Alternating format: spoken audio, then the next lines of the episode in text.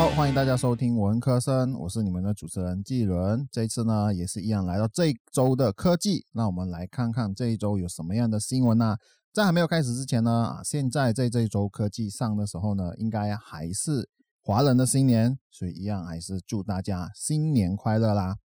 第一个新闻呢，我就和各位来分享新的手机啦。这个星期会为各位介绍，就是比较少接触到的平价手机，也就是说那种价钱就是会比较低的那种手机，而且可能各位也不会特地去买的，至少在我这里是这个样子啦。那就是 Motorola 的 G 十、Moto G 十和 Moto G 三十。我在网站上有稍微查过，在马来西亚，至少在马来西亚呢，Motorola 的智能手机。占市率就是他在这边的呃，所每个人可能他们手手上所拥有的那个手机呢，它不到一八千，就是说马来西亚这么大，但是个不到一八千的人拥有 Motorola 的手机。不过我接下来就会和各位就是介绍就关于 Motorola。它这一次新发布的手机，就看各位对于这次新手机是否有一些的改观。就是说，可能在介绍之后呢，你们觉得，哎，好像 Motorola 也是一个不错的手机，可能你们可能也会对这个手机有兴趣，也可能会购买。不过，当然一样，我是没有工商，就是纯粹的分享。我就先从 Motorola G 三十 Moto G 三十开始来介绍它硬件的规格。它这台手机呢，它是拥有六点五英寸的屏幕。四或者是六 GB 的内存，容量方面呢，就是一百二十八 GB。然后它所拥有的晶片呢，是高通骁龙六六二晶片，就是 Qualcomm Snapdragon 六六二的晶片哦。然后它初始的系统呢是安卓十一的系统。然后在这个接下来呢，我就要讲到就是这一台手机 Moto G 三十，我觉得个人是觉得可能是它的特点，它的特点就是它有五千毫安时的容量。电池的容量啊，所以说它在容量方面可能也算是比较偏高的。然后第二个特点呢，就是它的刷新率，就是它的 refresh rate，它是拥有九十赫兹的 refresh rate。所以在低价的手机方面呢，如果他们可能这两个应该就是 Moto G 三十的卖点。然后至于它的镜头呢，它有后置拥有四摄镜头，分别是六十四 megapixel f 一点七焦距主镜头，这是第一例。第二例呢是八 megapixel f 二点二焦距广角镜，这是第二例。然后第三例呢是二 megapixel f 二点四焦距微距镜头，这是第三例。第四例呢就是二 megapixel f 二点四焦距深度镜头，所以它总共四例镜头。所以说以可能低价的镜头来讲呢，它拥有四摄，看起来可能就觉得不错。不过我个人就觉得就是说，它除了那个主要镜头有六十四 megapixel，这个可能会比较。呃，会比较好用之外呢，可能剩下的像那个二 megapixel 的微距和二 megapixel 的深度镜头可能可以用，但可能就是说它的用处并不会到很高。前置镜头方面呢，就是有自拍的镜头是十三 megapixel 就一粒，就是 f 二点二焦距的镜头。前后镜头它个别都可以拍，就是高达一零八零 P 的影片。然后呢，这台手机就是有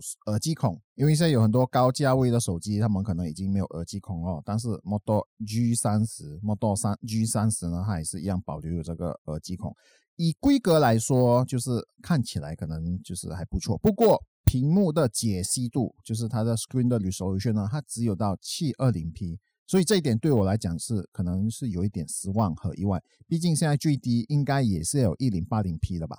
价钱方面呢，它是一百七十九欧币，就是 Euro 哦，也就是说两百多美金，可能大概算换算过来马币的话，大概就是有九百多的马币。这个价钱是我自己预估的哦，可能如果在大马开卖的话。价钱可能也许会有改变，不过价这个价钱如果以这个直接转换的价钱来看的话呢，我觉得这个对于就是低价的手机可能并不算是，并不算太低了，它可能比较接近中端，就是比较 mid range，就是中端的手机了。如果刚刚的 Model G 三十可能已经让你有点哎呀，好像提不起劲，觉得说可能虽然说有特点，但是觉得就还好。那 Model 十可能会让你更失望，毕竟它可能的价钱可能也是会比。比较低。对于它的那个硬件规格呢，它就是有六点五英寸的屏幕，四 GB 的内存，六十四 GB 的容量，高通骁龙四六零的芯片啊，然后初始系统呢也是一样，安卓十一。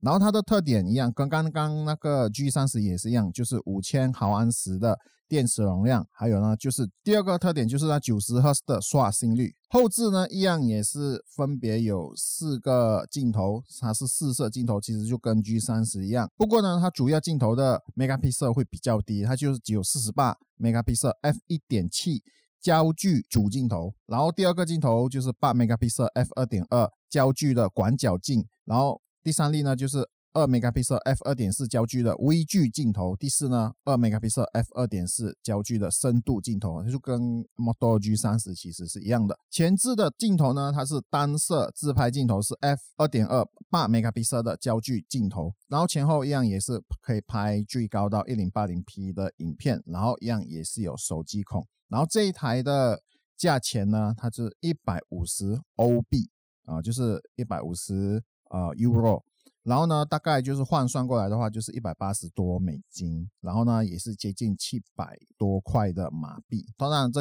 这个价钱呢，也是一样自己预估的。这两台的特点其实就刚才有提到，就是它电电池电量会比较高，然后它拥有比较高的刷新率。如果说你想买低价的手机，然后你对于就是手机的要求是要求高刷新率和高电池容量的话，Moto G 三十或者是 Moto G 十呢，它可能会适合你。不过我个人认为，如果它价钱能够稍微再低一点的话，就会比较值得。因为其实 Motorola 的手机在规格上还算过得去，只是可能就是缺少点。缺少了一些特点啊，所以说这个品牌其实在亚洲或者是东南亚，他们这边就比较少的，比较少接触到，他们可能就是也比较少在这个地区，就是亚洲或者东南亚，他们打广告，所以加上本地市场呢，他们可能也比较少进口这个品牌，这个品牌的手机他们很少进口，可能就造成了占市率就会比较低，因为毕竟他们可能要的话，他们可能还要去到就是到。啊，欧洲国家或者是美国那边来啊，来运输进来，那时候的运输费可能也是会比较高了。第二个消息呢，跟科技应该没有什么关系，但是是我个人会喜欢的事情，那就是讲到会讲到游戏啊，我个人会玩玩一些电脑的游戏，而我玩的游戏呢，如果现现在要要分享的呢，可能就会知道说各位会知道我说我要玩的游戏。第二个消息，我们就来到刀塔，就是 Dota Two 呢，它会推出动漫。著名的 MOBA 游戏就是那个刀塔 Dota 2呢，它将会推出动漫。Valve 将会和 Netflix 合作，就推出 Dota 2的动漫。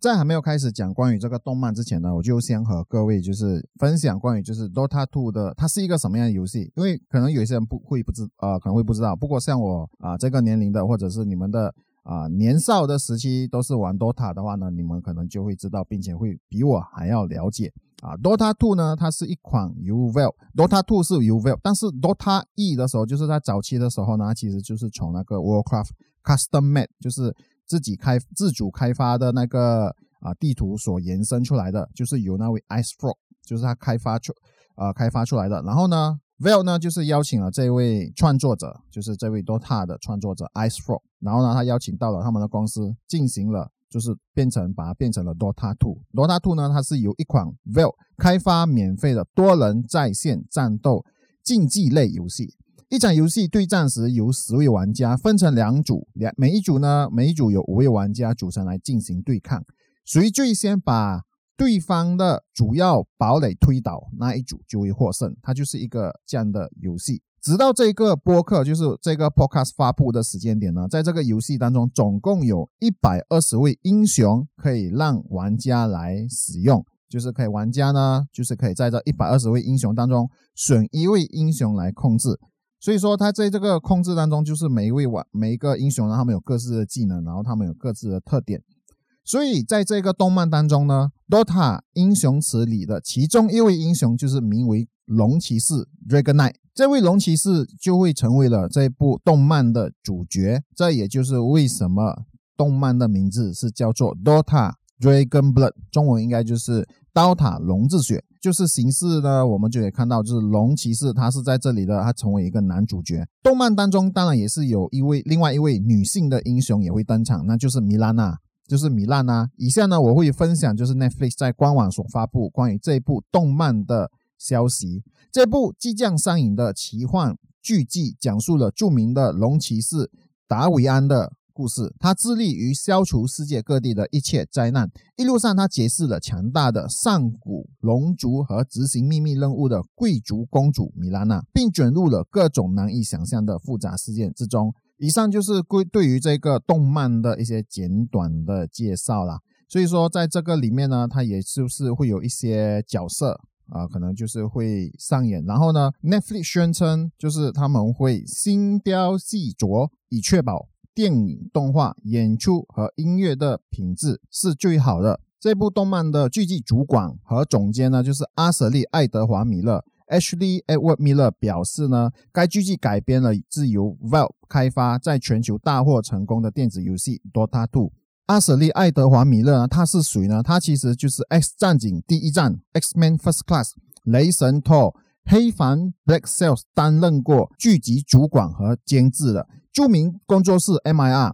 将士神通》、《科拉传奇》（The Legend of Korra） 和 Netflix 的。战神金刚传奇的保护神 Voltron Legendary Defender 的负责来动画，这部动漫将会在二零二一年三月二十五日正式播出。它目前已经也已经推出了那个预告片，我个人是会蛮期待的，因为自己也是 Dota 2的玩家，虽然说不是什么高端的玩家，不过也是因为喜欢这部啊这个游戏呢，然后现在它会推出了动漫，然后个人就是很期待。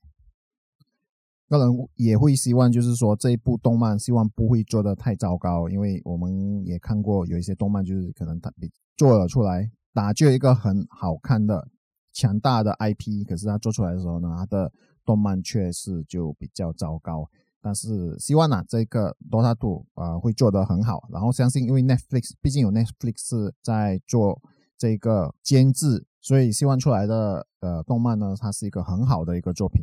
第三个消息呢，我就来和各位分享关于 G Suite for Education 呢，他们的品牌重塑。在去年十月的时候呢，G Suite 就被重新命名为 Google Workspace。在这个星期呢，G Suite for Education 也会被重新命名为 Google Workspace for Education。各位就是要先知道。要能申请到 Google Workspace for Education 是有条件的，你必须是有教育的执照或者是相关相关的文件才能够申请 Google Workspace for Education。所以基本上 Google Workspace for Education 呢，它就是一个给学院的，就是给教育界的，无论是可能像学院也好，大学或者是你可能你是小小的补习班呢，只要你有执照或者是相关的文件，你就可以申请 for 这个。啊，Google Workspace for Education，Google Workspace for Education 呢，它分成四种不同的版本，每一个版本的收费都不一样。第一个版本是 Google Workspace for Education Fundamental，它是免费的。所以说，如果你是一些比较小型的学院，或者是可能你只是一个补习班，然后你想要用 Google Workspace for Education 的话呢，这个可能就会适合你。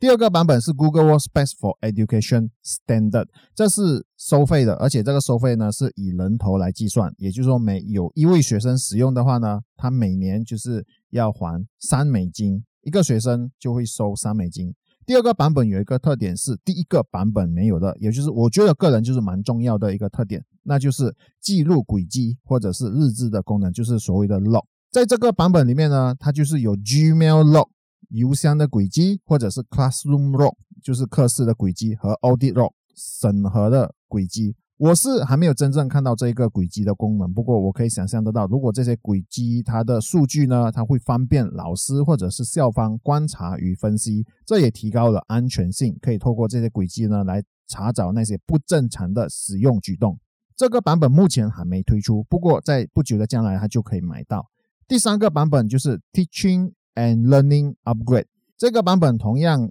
也是还没有推出，然后呢，它的价钱呢，它就是以每一个执照每个月呢，它要付费四美金。除了拥有前面两个版本的特点之外，这个版本所包含的 Google Meet 呢，可以容纳两百五十位参与者和一万的同个网域的人进来观摩。我以一个情况来解释。一个老师他在 Google Meet 里面教课的话，这个课室最多可以容纳两百五十个学生。这些学生呢是可以和老师就是互动的啊，留言啊，或者是可能有举手啊。而同个网域的，就比如说其他科目的学生或者是老师呢，他们进来观摩，但是他们只能看和听，他们并不能发言和互动。这个就是所谓同一个网域的，他可能就是在同一个学院里面，别的科目的学生他们可能只能进来听。同一个网域，也就是说，他拥有同一个学院或者是学校的 email，他们才能够进来，并不是说外来的人能够随便进来的。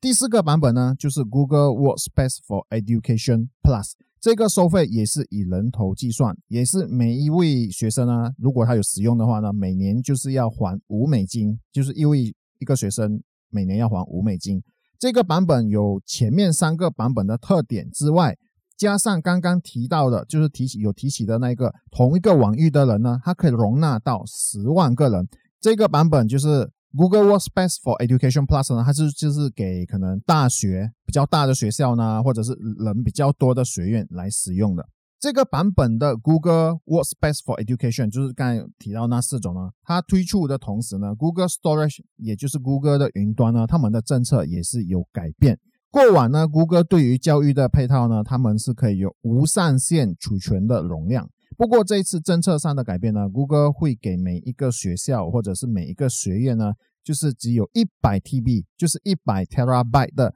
总库存量和集或者是叫做集合容量。这个政策会在二零二二年的七月开始实行。一百 TB 就是说，我们每个这个学院呢，就是就一百 TB。under 这一个账号呢，他们可能就是一百 TB。如果说他们可能开那些 email 给学生的时候呢，他们那学生所有的功课呢，他们也是一样会占用这一百 TB。所以一百 TB 可能看起来是蛮多，不过呢，一个多人的学院或者是一个大学呢，他们可能用起来的时候可能就没有这么多了。所以它其实就如果很多人用的话，其实一百 TB 很容易就是用完的。所以学校可能就是要控制每位学生或者是每个老师他们可以使用的最高容量，让好让这个容量他们就是不会说太多或者是超过。当然容量如果不够的话呢，其实也可以跟 Google 呢继续购买更多的容量。如果你之前已经是有 G Suite for Education 的话呢？你就会自动升级成为 Google Works Best for Education。根据你当时买的那个版本，然后就是对应现在这四种。接下来这个消息，我们可能就是会和刚刚的 Google Workspace for Education 有间接的关系。就是在 Google Workspace for Education 里面呢，有两个 App 或者是两个软件呢，或者是应用，它目前是最多老师在线上教学都会使用的，那就是 Google Classroom 和 Google Meet。这次在 Google Meet 之中呢，它也提升了安全的系统，为了不让陌生人突然闯入 Google Meet 的会议或者是教学当中呢，会议的 ID 密码。就是它的号码长度呢，就会提升到十位数。另外一个呢，它就是 Google Meet 的会议，如果它已经进行超过十五分钟的话呢，外部的人就不能随意进入到会议或者是教课当中，除非有被正式的邀请或者是提出申请并被会议当中的主持人接受了，他才能够进入。那如果是以学院来讲的话呢，或者是学校来讲的话呢，这边的主持人可能就是指老师啦。Google Meet 还有几个特点，第一个呢，就是只有会议的主持人或者是教课的老师呢，他有权利把参加者变成静音模式，或者是移除这个参加者，他可能就是为了要控制整个会议而需要而拥有的一个特点。第二个呢，就是刚刚提到的外部人随意的加入，是只有主持人或者是老师可以批批准外部人的加入。第三个呢，就是线上的会议，如果全部人都已经离开了的话呢，那个会议室就不能再次被加入，除非有主持人或者是老师的批准。在之后的更新当中呢，它就会推出管理员的控制台来控制整个会议的条列，比方说啊，谁可以参加，谁不可以。如果会议室 Google 用 Google Classroom 开启的话呢，直到老师进入会议室之前，或者是进入到教室之前呢，学生是不能够进入的。当老师在教课完之后呢，或是会议完之后呢，会议是可以直接结束的，强制性的让所有的会议室里面的人，他就是离开那个呃会议当中，就不让人就是继续的留在里面。好啦，以上呢就是在这一周我为各位就是带来的一些科技的新闻。其实这一周有好多的科技的新闻哦，只是说我就选了几个我个人会觉得就是有兴趣的啊，就来和各位来分享，希望各位会喜欢呐。如果各位喜欢的话呢，就考虑订阅并且分享，让各位啊让每个人就知道关于我的频道啦。各位也可以在说明栏里面就是找到我的 IG 啊 Facebook。啊，各位可以就是来追踪起来啦。我推特也是有，各位也是可以一样的来追踪。谢谢大家的收听，你现在收听的是文科生，我们下一集再见。